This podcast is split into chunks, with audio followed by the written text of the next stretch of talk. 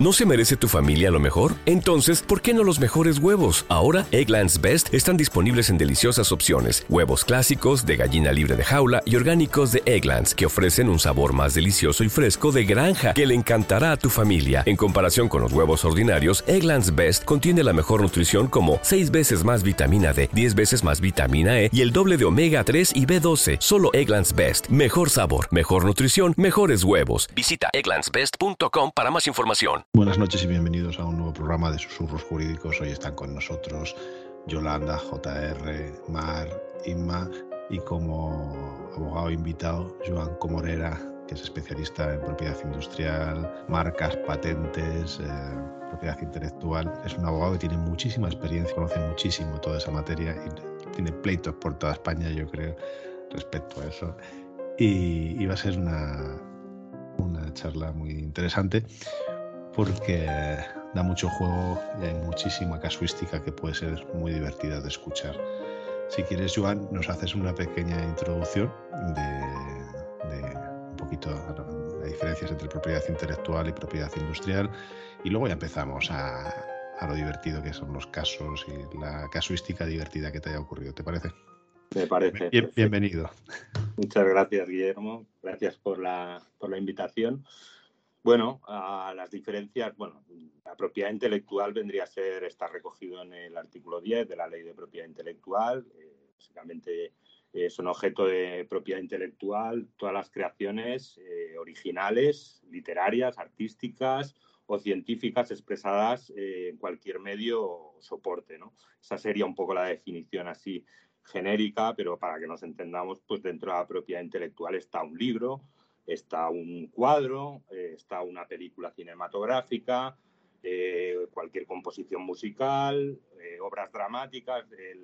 la ley de propiedad intelectual recoge un número, números apertus, digamos, ¿vale? Porque las creaciones intelectuales con el paso del tiempo se van renovando, ¿no? Hay cosas pues que, que van surgiendo eh, que en el momento que se, redacta la ley ni siquiera existen. ¿no? Entonces, por eso eh, se deja eh, de una forma abierta la ley para las posibles creaciones que, puedan haber en el, futuro. ¿no?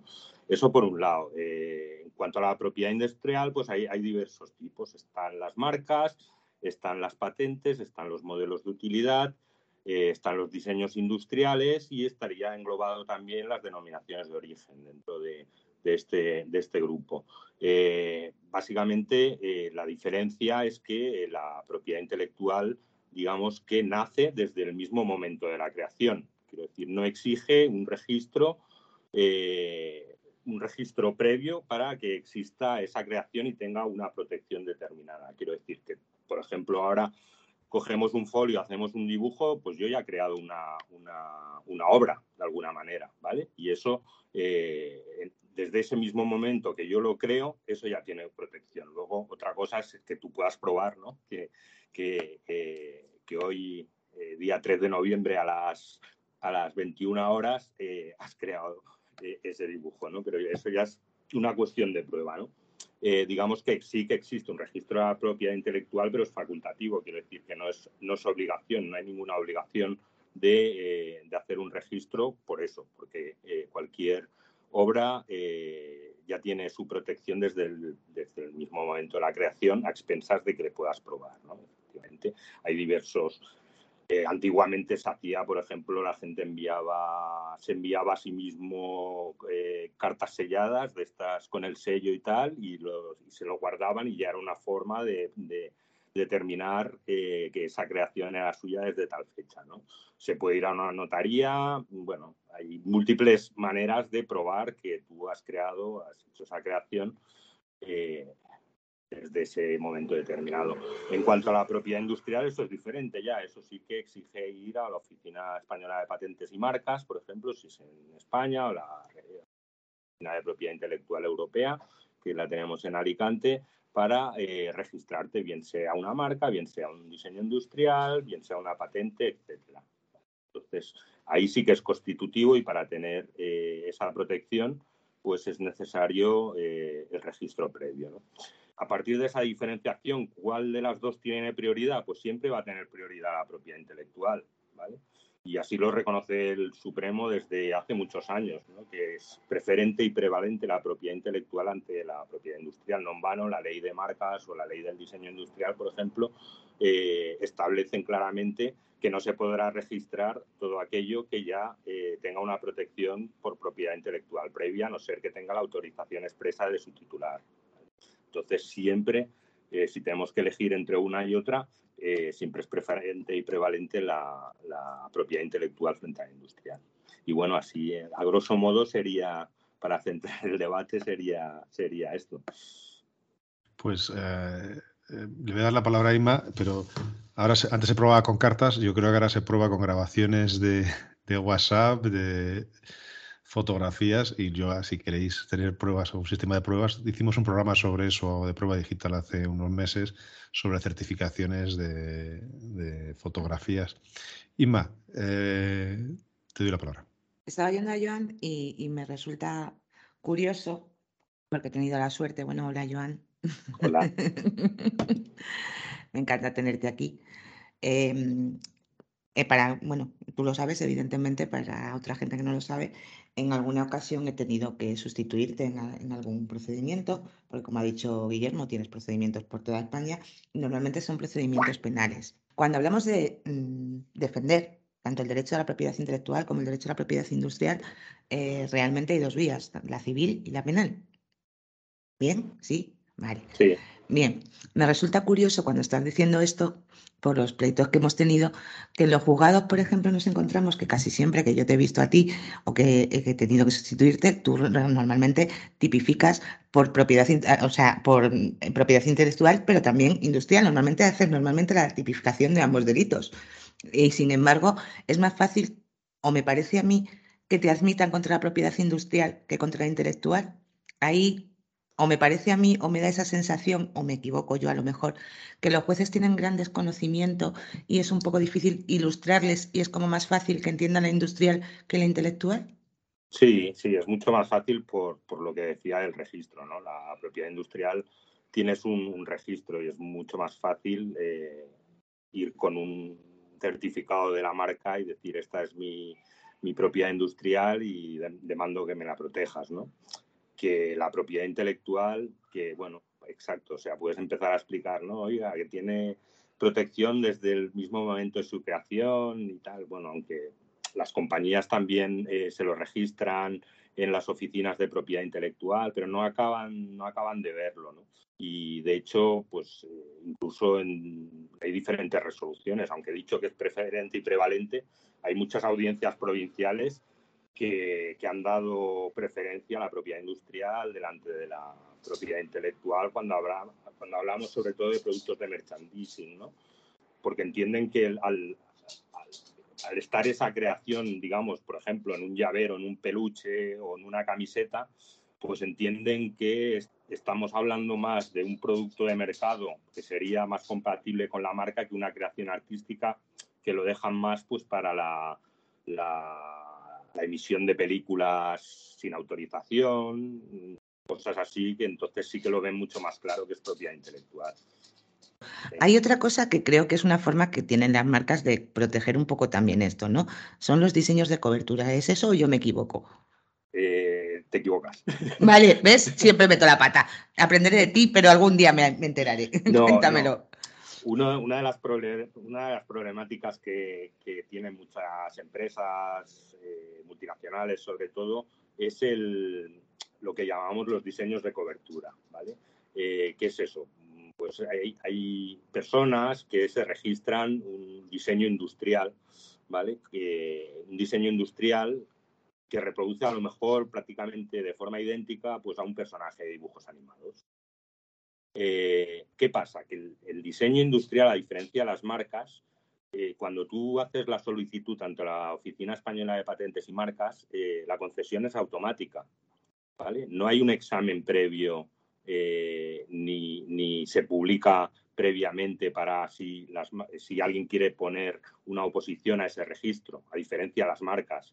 Las marcas, por ejemplo, cuando el BOPI, el Boletín de, Oficial de la Propiedad Industrial, publica eh, las solicitudes de marca son solicitudes, quiero decir que se abre un plazo de dos meses para presentar, si alguien se quiere oponer al registro de esa marca, pues tiene la posibilidad. El diseño industrial no, es inmediatamente, o sea, se publica y se concede.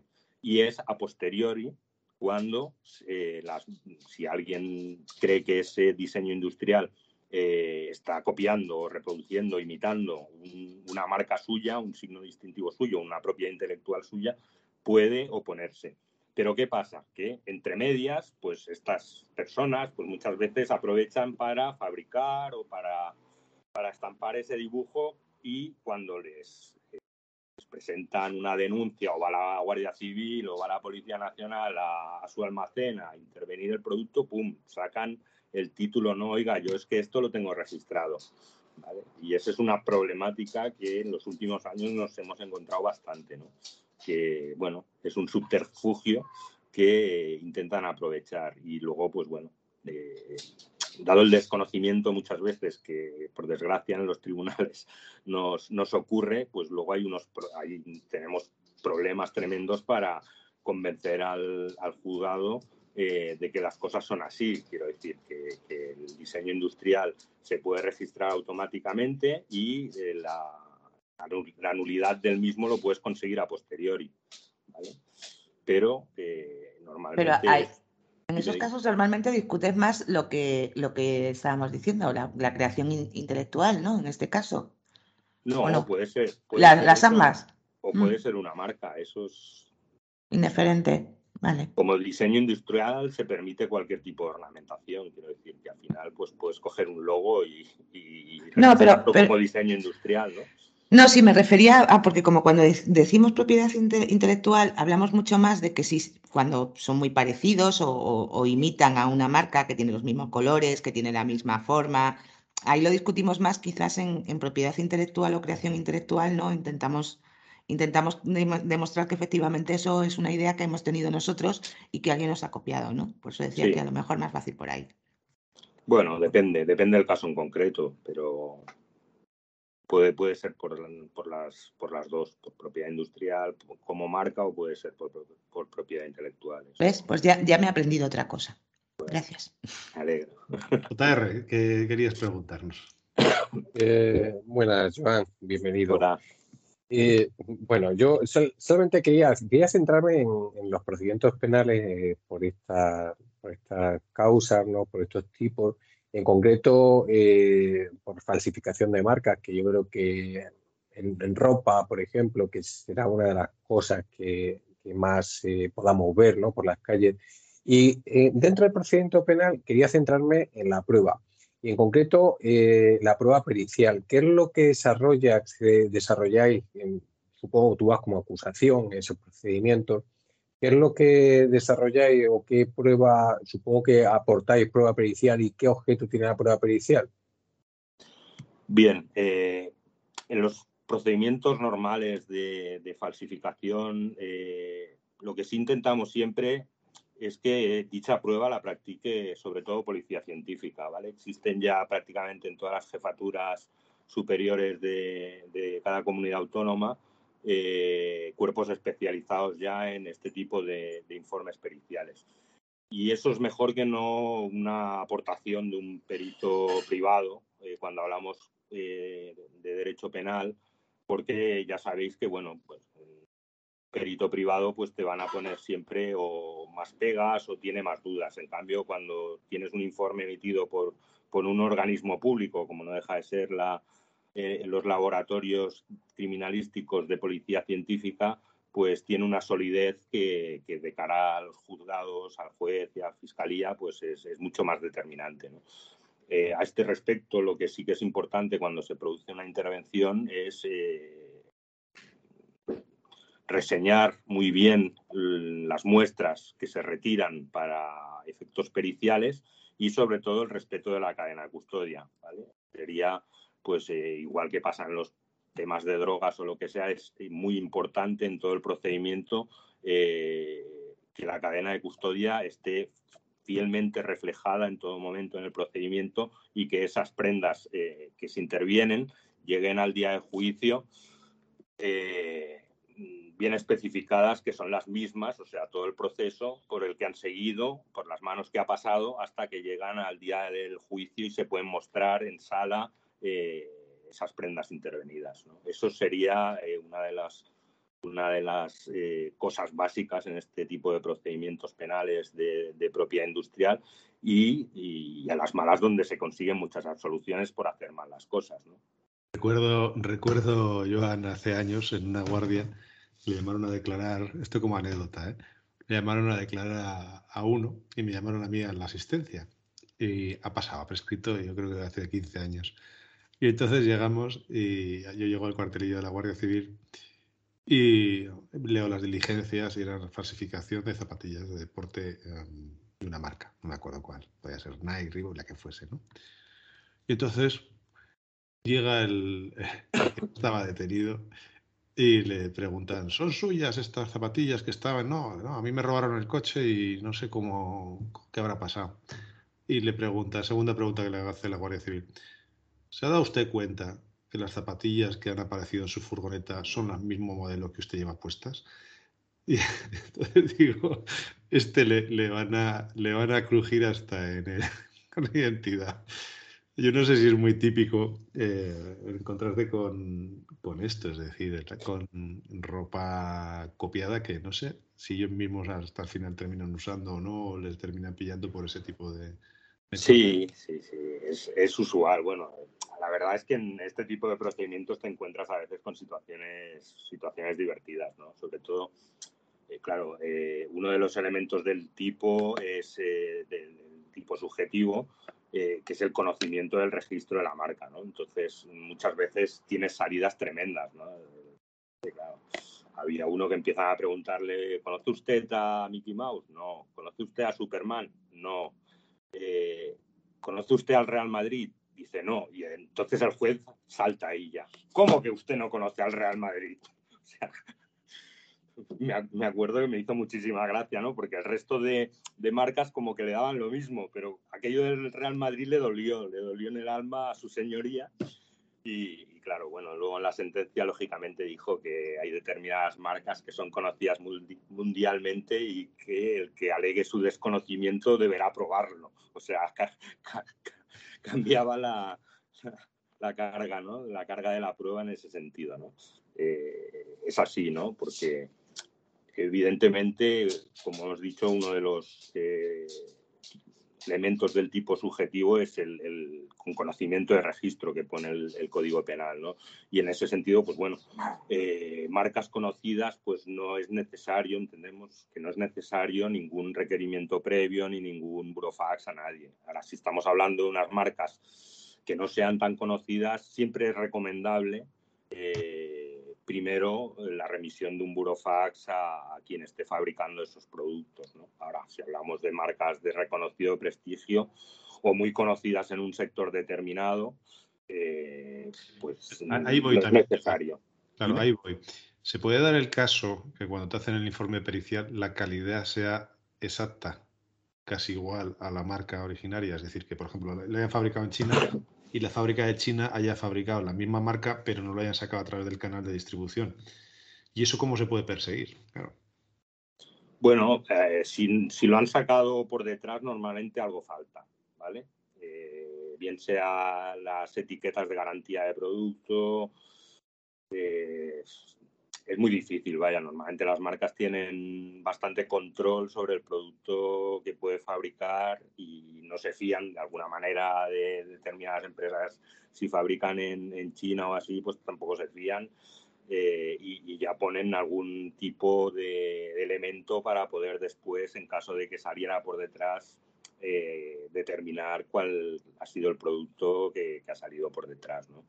Pero bueno, eh, ese es uno de los problemas. Bueno, de hecho, uno de los, una de las grandes discusiones en estos temas es lo de la confusión o no en el consumidor, ahora que me hablabas de la calidad, ¿no?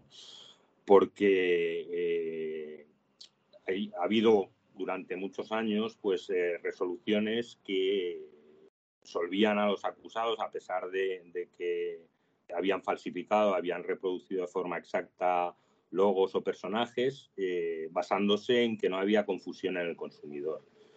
Por varios hechos, por el precio, por la calidad del producto, por el lugar de venta, etcétera. Eh, la, jurisprudencia ahora mayoritaria mm, ya ha dejado un poco de lado esta, esta teoría, porque de hecho el Código Penal no habla, lo único que habla es de confusión del signo, no de confusión entre productos, ¿vale? No estamos hablando entre la confusión entre una camiseta Adidas original y una camiseta Adidas falsa, sino si la falsa lleva el logo ese que está registrado como marca. ¿no? Eh, y, así el Supremo en un auto, para los que nos dedicamos bastante famoso ahora del año 2001, pues eh, ha confirmado pues esta teoría, ¿no? que el Código Penal eh, no establece ninguna comparativa entre productos, sino entre signo distintivo y el producto falsificado. ¿vale? Y que lo que se está protegiendo aquí es el derecho de propiedad industrial del titular. No se está protegiendo a los consumidores, que por otra parte está en otro capítulo diferente dentro del Código Penal. Yolanda, que querías preguntar algo. Sí. Sí, y si, y si no son idénticas, sino si se cambia algo, por ejemplo, pues eh, Ginebra Larios, Ginebra Lirios, ¿no? Has puesto un caso famoso del Tribunal Supremo. bueno, ahí se tendrá que, verificar por, un perito eh, realmente eh, y por los jueces si tienen suficientes similitudes o no para, ahí sí que entraría para confundir a un consumidor medio eh, de que se puede equivocar o no equivocar en la compra del producto. Sea, hablamos, hay diferentes eh, niveles, ¿no? Hablamos de reproducción exacta o luego están las imitaciones. Entonces, en esas imitaciones, pues lo que hay que determinar es si eh, se reproducen las características esenciales o hay elementos diferenciadores suficientes. Pero bueno, eso es caso por caso y determinar esas similitudes, ¿no? Y más o menos, ¿en cuántas características similares se viene fijando la jurisprudencia? No te pido que, digas, pero no, sé, estoy pensando, por ejemplo, en los casos típicos de falsificaciones de bolsos, en los que sí que se pone eh, pues determinados logos, que no voy a decir nombres, pero a lo mejor cambia pues un poquito, un palito de, de una Y o de cualquier otra letra, ¿no? A ver, no son las siete diferencias, ¿no? Como jugábamos de pequeño aquello de las siete diferencias, ¿no? Eh, la jurisprudencia lo que recoge es, al final, eh, si reproduce o imita las características esenciales, ¿vale? Estamos en conceptos jurídicos indeterminados, pero bueno, las características esenciales vendría a ser que te produzca el mismo efecto prácticamente o que viendo ese producto lo relacionas inmediatamente con el otro de alguna manera, ¿no? Ahí vendría. Y luego está, en esos casos, pues eh, también eh, estamos entre el límite de la infracción penal o la infracción civil. ¿vale? El, derecho penal sí que es el derecho de última ratio y en casos así que no sean muy evidentes o lo que sea, sí que eh, te pueden enviar tranquilamente a discutir el, el, asunto en un juzgado civil o un juzgado mercantil, ¿no? Que sería, pues, pues no, entraríamos tanto dentro del ámbito penal que se reserva para las infracciones más graves y, no para esas dudas que puedan surgir eh, sobre si hay suficientes o no diferencias entre un producto y el otro. Y una última pregunta. ¿Y si va el mismo objeto, la misma camiseta, el mismo bolso, pero sin logo de la marca eh, original? Si, si no hay logo, a ver, eh, depende, depende si la marca tiene registrado el modelo de bolso como, como modelo industrial o como diseño industrial. Si no hay ningún registro, no, es, no hay ámbito penal. Lo podrás llevar al ámbito civil por competencia desleal, pero no habría infracción punible en el ámbito penal. Eso es importante. Luego también a resaltar, porque eso a veces también lleva a confusión, eh, que tiene que estar registrada la marca para el producto en sí, para la clase del nomenclator internacional de marcas, ¿vale? Porque las, marcas, digamos, tengo la marca registrada, no, tienes la marca registrada para determinados productos, ¿vale? Hay, hay mm, diferentes clases, por ejemplo, la clase 25 serían sudaderas, eh, camisetas, todo, o sea, todo lo que son prendas textiles, la, la clase 16 papel, pegatinas, etcétera, ¿no? Y tú puedes tener registrada pues en todas las clases, en algunas o lo que sea. Y eso hay que mirarlo, ¿vale? Porque eh, el Código Penal únicamente eh, persigue eh, aquellos productos que estén registrados para las clases esas determinadas. Quiero decir que, por ejemplo, no sé, me lo invento, un cepillo de dientes Adidas. Yo ahora no sé si Adidas tiene registrado o no el producto cepillo de dientes. Pues puede ser que alguien haga un cepillo y si no lo tienen registrado, pues ese ese producto lo podrán perseguir por la vía civil, pero por la vía penal no se va a poder perseguir porque no está registrado eh, para esa clase o para ese producto en concreto. Los de Adidas, cuando digan susurros, registrando cepillos de dientes en 3, 2, 1. Hay una, hay, una cosa que, me, a mí me gusta mucho, cómo consigues tú las pruebas que decías antes, eh, la cadena de custodia y cuando llegan al juzgado. Que por cierto, cuando llegan, que te recuerdo que algunos juzgados no llegan, eh, y que alguna policía, como en Extremadura, no hace estas pruebas. Lo digo porque nos pasó en, no sé si fue en Talavera o aquí, Joan, en Talavera, ¿no? Que no nos llegó al, no nos llegó al juicio el, producto que, teníamos que ver. O sea, no llegó la pieza de convicción al juicio. Eso fue un desastre. ganamos igual. Lo de las piezas de convicción sí es, a veces es complicado porque en los juzgados, pues bueno, se guardan. Primero que ya los, letrados de la Administración de Justicia que deberían eh, preparar todo lo que tiene que estar el día del juicio, pues muchas veces mm, es un tema que no le prestan demasiada, demasiada atención y tú has pedido la exhibición de, las piezas de convicción. Y, normalmente pues llegas al día del juicio y, la, no, están ahí. Entonces, pues bueno, o, sigues el juicio y que salga como salga, o tienes que pedir la suspensión ¿no? una, porque, no están. ¿no? Una, una, de las cosas curiosas también, y que también nos tocó en otro, es esta gente que imprime camisetas y demás de diseños que dicen que son de otros. O sea, yo le encargo una camiseta a una marca determinada que estampa lo que yo quiero, bien sea mi foto o bien sea un dibujo que yo mando. ¿Vale? En estos casos, ¿quién, ¿a quién imputamos? O sea, o a quién investigamos. ¿Al que ha mandado la foto? ¿Al que ha impreso la camisa? Eh, aquí. Vamos a ver, eh, para que haya delito tiene que haber ánimo de lucro, ¿vale? Eh, entonces, mm, tú puedes enviar una foto, bueno, una foto o lo que sea, y que alguien te lo imprima y te la quedes tú para ti, no la vendes y ya está, y no pasa absolutamente nada. Estaríamos fuera del ámbito penal también. Pero claro, lógicamente, si tú comercializas en una página web eh, presiones personalizadas y, llenas la página web de, camisetas con logos o lo que sea, pues que te la puede pedir cualquiera, pues estás comercializando. Entonces tú como titular de la página web eres el responsable, con independencia de que después puedas ampliar la acusación al dibujante si participa en ello o no participa, etcétera, etcétera. Pero eh, lógicamente si, si, alguien utiliza una página web para comercializar este tipo de productos como eh, impresiones personalizadas, mm, pues, pues vas a ir para, para adelante también. John, el otro día eh, en clase hubo un, alumno que me explicó un caso de Spotify que me, hizo, me pareció bastante curioso. Es decir, ahora está de moda que la gente cuelgue en las plataformas como Spotify canciones. Y eh, lo que venía a decir es que, que me hizo bastante gracia, que tenían que acreditar la propiedad intelectual de la canción y que mientras tanto no les pagaba eh, los bonus Spotify, pero que por lo visto la SGAE cobraba esos derechos a Spotify de esa canción y mientras no se acreditase lo mismo, no sé si has oído hablar de esto o es eh, un alumno que me contó, me parece bastante curioso, es decir, eh, porque hay veces que puede ser difícil acreditar esa propiedad intelectual para el cantante. Sí, sí, sí.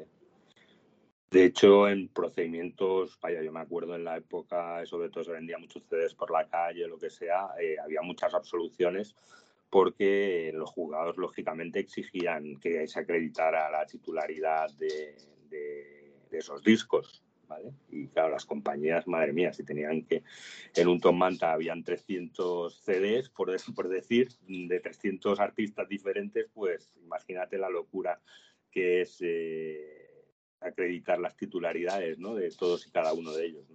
Y, muchas veces se llegaban a soluciones por eso. Claro. Pues, oiga, si no me acredita usted que es el titular de ese derecho de propiedad intelectual, yo no lo puedo condenar a nadie. JR, yo creo que tenías una pregunta relacionada con, con este tema, Topman.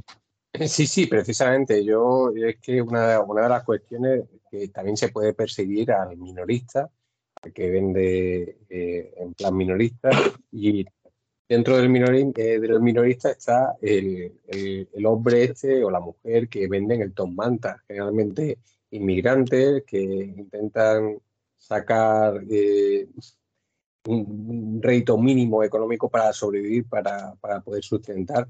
Entonces, eh, no sé eh, hasta qué punto, eh, bueno, sé que es perseguible y además pues, hay que defender los derechos de, las empresas, pero ciertamente no os han alegado, por ejemplo, supongo que cuando habéis ido como, habéis ido como acusación, por ejemplo, estaba en necesidad para vender, para vender, porque no tienen ningún tipo de recursos y, o que desconocían que fuera el objeto de la venta, que, fuera a atentarse contra alguna marca. ¿Nos ha alegado eso? Eh, y por otro lado, eh, dentro de las penas que se pueden imponer eh, a este tipo de personas, entiendo que, no, lo entiendo, el Código Penal establece una, una graduación ¿no? respecto al rédito económico. Se suelen imponer penas de prisión o mm, los jueces tienden a, imponer, por ejemplo, trabajo en beneficio de la comunidad, que son lógicamente, pues penas menos, eh, digamos, restrictivas de, libertad. Bueno, la actual regulación del Código Penal sí que hay diferentes escalas en función de si sea eh, importador, fabricante o distribuidor al mayor por un lado, eh, distribuidor al menor por otro y venta ambulante lo que entienden, pues bueno, cuando digamos que, el, valor económico de lo defraudado, pues nimio es pequeño, ¿no? Y ahí entrarían un poco eh, todo esto de la venta de la venta en manta y estas cuestiones, ¿no?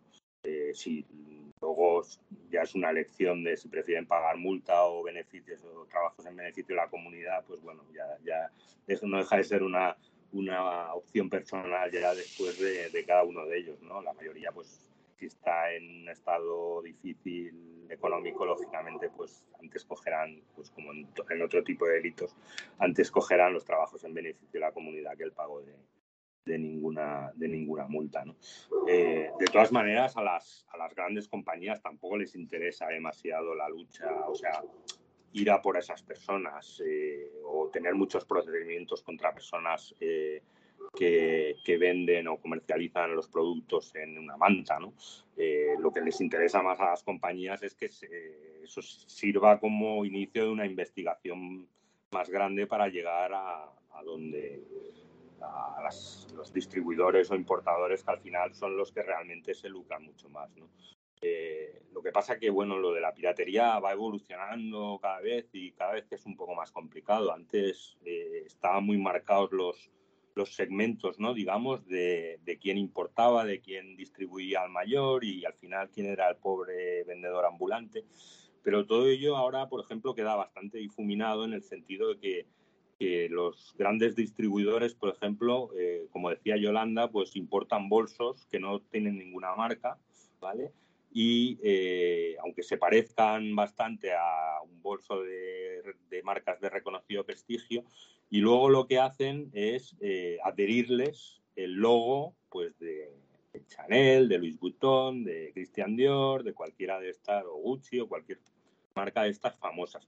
Pero eso lo venden por separado, quiero decir, que muchas veces al ambulante, al vendedor del Tom Manta, le dan por un lado el bolso y por otro lado le dan eh, los artículos estos que acostumbran a ser metálicos o lo que sea, y ellos mismos son los que acaban pegando el, metal este en el, en el bolso. Entonces, al final eh, se complica mucho más, ¿no? Eso que te decía que antes quedaba muy claro quién era quién en todo el proceso.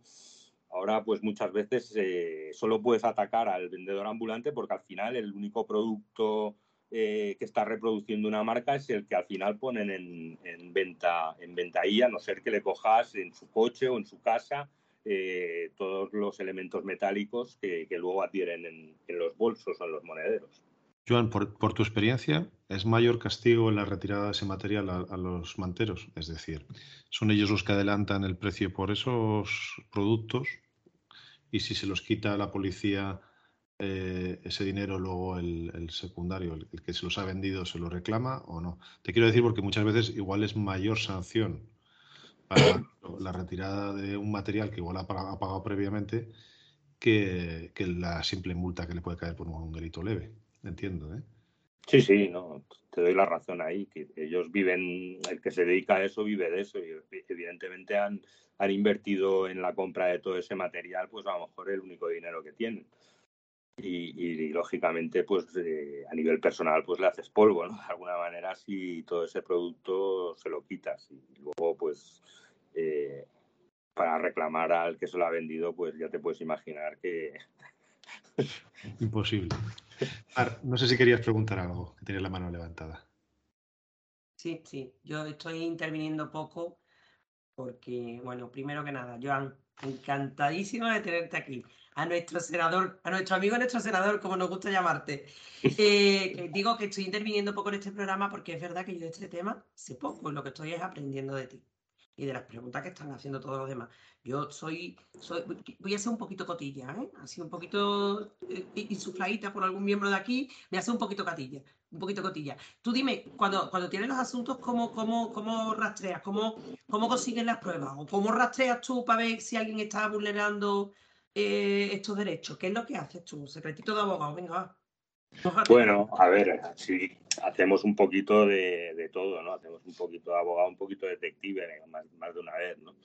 Eh, bueno, la fuente de información depende, ¿no? Hay de muchas maneras. A veces es la propia compañía la que te pasa directamente, hemos localizado esto mm, con estos datos y luego, bueno, tú solo tienes que ir ligando un poco empresas y demás y luego hay en otras ocasiones muchas empresas de estas además trabajan con licenciados que se llaman o empresas que tienen la licencia para eh, fabricar eh, esos productos de forma legal y, claro, estos tienen comerciales por todo el país y muchas veces, pues bueno, eh, te dicen, pues he visto en el mercadillo de, de Albacete, de los invasores, he visto tal.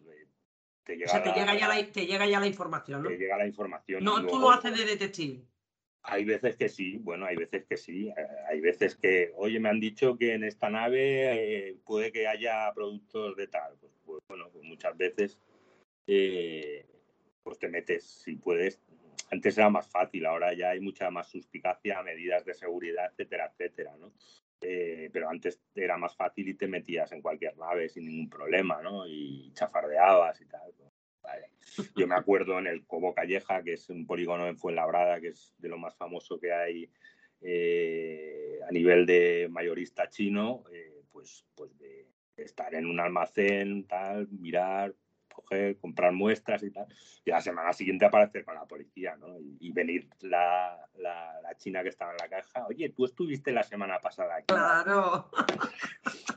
Quiero decir, esto, estas cosas, pues bueno. A esa, a esa, cosa me refería yo, porque claro, eh, pues, todos los abogados y a los penalistas hacemos un poquito de detective, ¿no? Porque si queremos defender la postura que sea de un lado o de otro, siempre nos toca un poquito hacer de detective. Pero es que yo veo que precisamente aquí, como que todavía te habrás comprado más de una más de 10 camisetas, ¿verdad? Uf.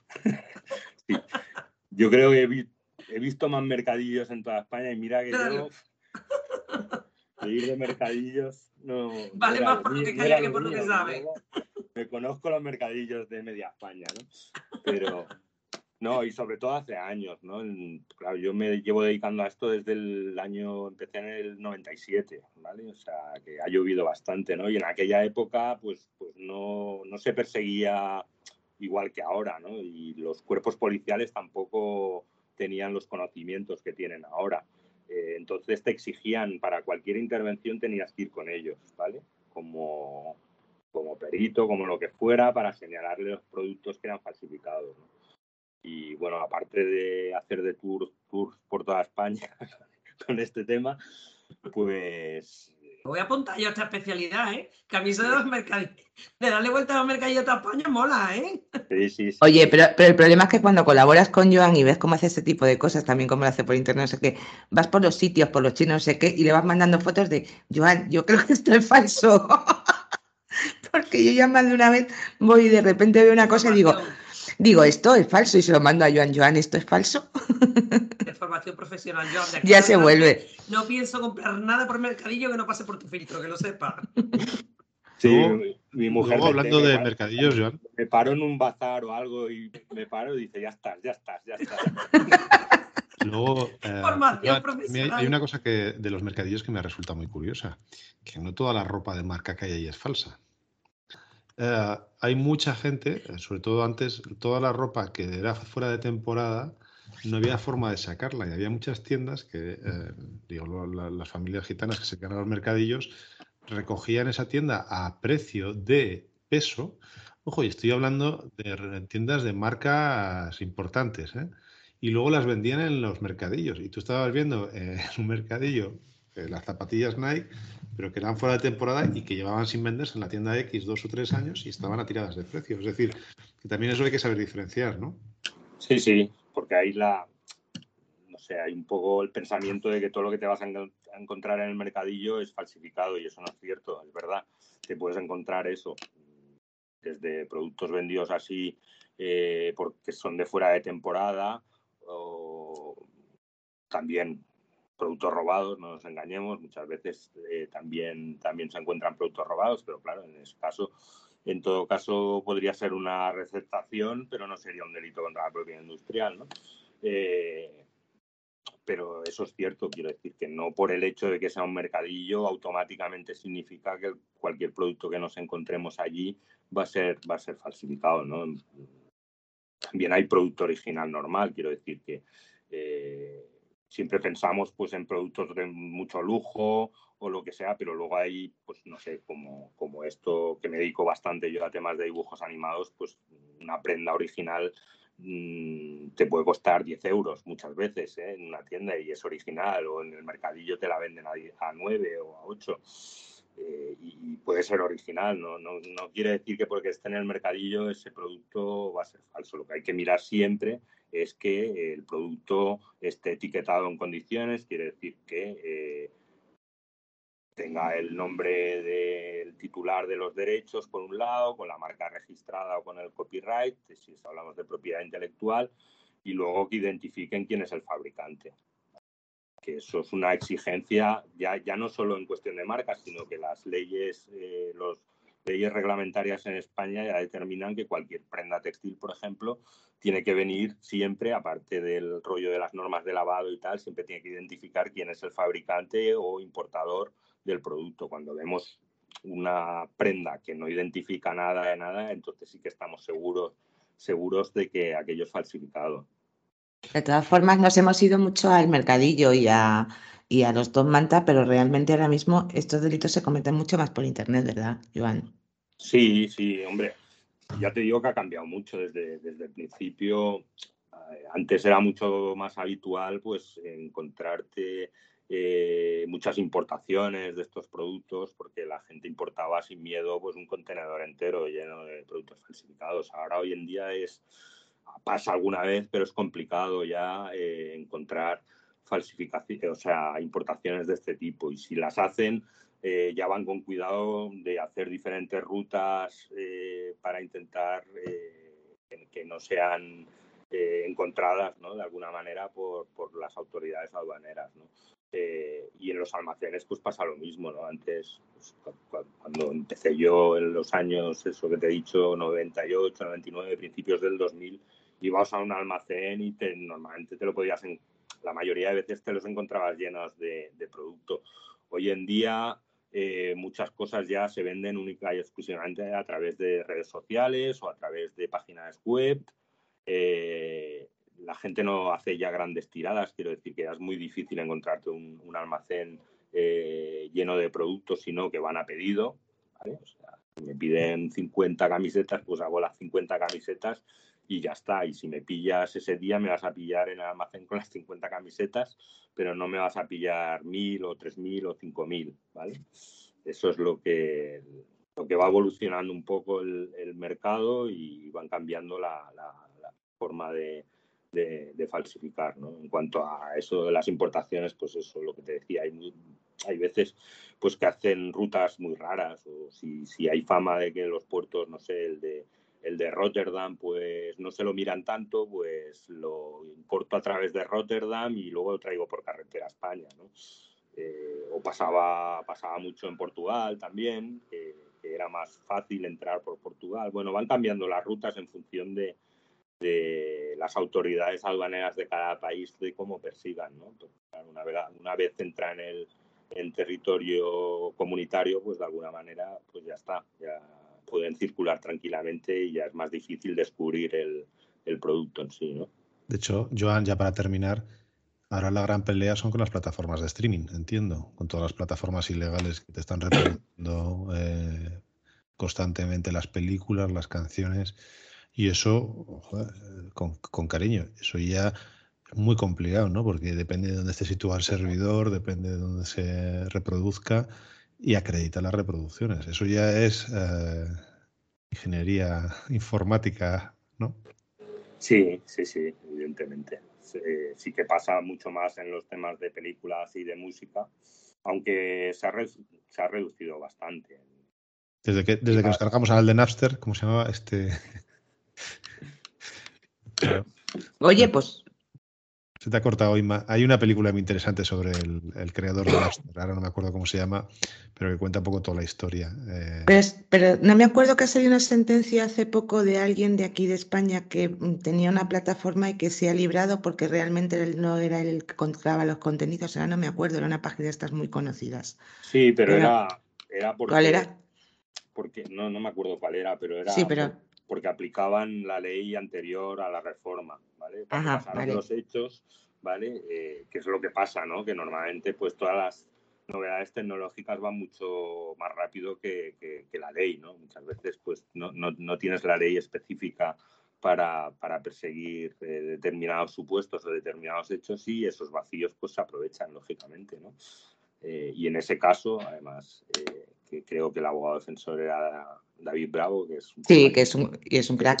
mucho cariño, además que fue eh, diputado en la misma época que yo fui senador. y, y, él conoce mucho los, los vericuetos de, de, la ley que había en su momento pues para, para conseguir sentencias absolutarias, absolutorias muy importantes como las que ha conseguido. ¿no? Joan, cuéntanos alguna anécdota graciosa. Bueno, a ver, recuerdo con mucha gracia un, asunto que tuve de, falsificación de quesos. De falsificación de quesos, ¿no? Y bueno, fuimos al juzgado a solicitar una, con la Guardia Civil, a solicitar una entrada y registro y llevábamos la muestra, ¿no? Pero era de esos quesos que huelen mucho, mucho, mucho, ¿no? Y entramos en el despacho de su señoría con el queso y a la que llevamos 30 segundos así, dicen, mire, eh, lo que quieran. Yo les autorizo a lo que quieran, pero saquen el queso de mi despacho porque, no puedo soportarlo. Bueno, nos reímos muchísimo, ¿no? Y luego, bueno, fue una de las intervenciones así más graciosas porque casi me congelo, ¿no? En las cámaras de congelación, o sea, las cámaras donde estaban los quesos allí eh, era además una intervención que hicimos en pleno mes de agosto, ¿no? Con lo cual ibas en manga corta y me acuerdo de estar en, en las cámaras allí designando los, los, productos o lo que sea y casi morir de congelación. Ese fue uno, uno, una de las múltiples anécdotas. ¿no? El, el, juez, el muy tonto, perdón, no, no quiso catar ese queso, por favor. Además era de tu tierra, de Cistierna. Ya me imagino de dónde era. Es que según has dicho lo del olor, me imagino de dónde era. Pues hijo, de verdad, yo lo cato. Pues lo mismo digo con un juez de estos que no soportan el queso. Tú imagínate que es un juez o, una jueza. Tú imagínate que es una de estas personas a la que no le gusta el queso. Pues yo también les habría echado. A mí que me gusta mucho me habría quedado el queso para asegurarme que estaba bueno. Pero. dejamos, dejamos todo el juzgado con un olor que no veas. Bueno. Pues, eh, Joan, yo creo que ya vamos a terminar el programa eh, dándote las gracias por habernos acompañado. Ha sido muy interesante, muy eh, divertido. Y sé que hay miles de historias que nos podrías contar, así que si otro día podemos hablar, estaría fenomenal. Daros las gracias a, Yolanda, a Mar, a JR, a Inma por haber estado aquí y Joan, pues es lo dicho, te esperamos ver pronto y muchísimas gracias por, estar con nosotros. Gracias a vosotros. Y a los que nos habéis escuchado hasta el final, muy buenas noches y muchas gracias por estar un día más con nosotros. Aprovechamos para que hagáis comentarios sobre los programas y dad a me gusta. Buenas noches. En Sherwin Williams somos tu compa, tu pana, tu socio, pero sobre todo somos tu aliado, con más de 6.000 representantes para atenderte en tu idioma y beneficios para contratistas que encontrarás en aliadopro.com. En Sherwin Williams somos el aliado del PRO.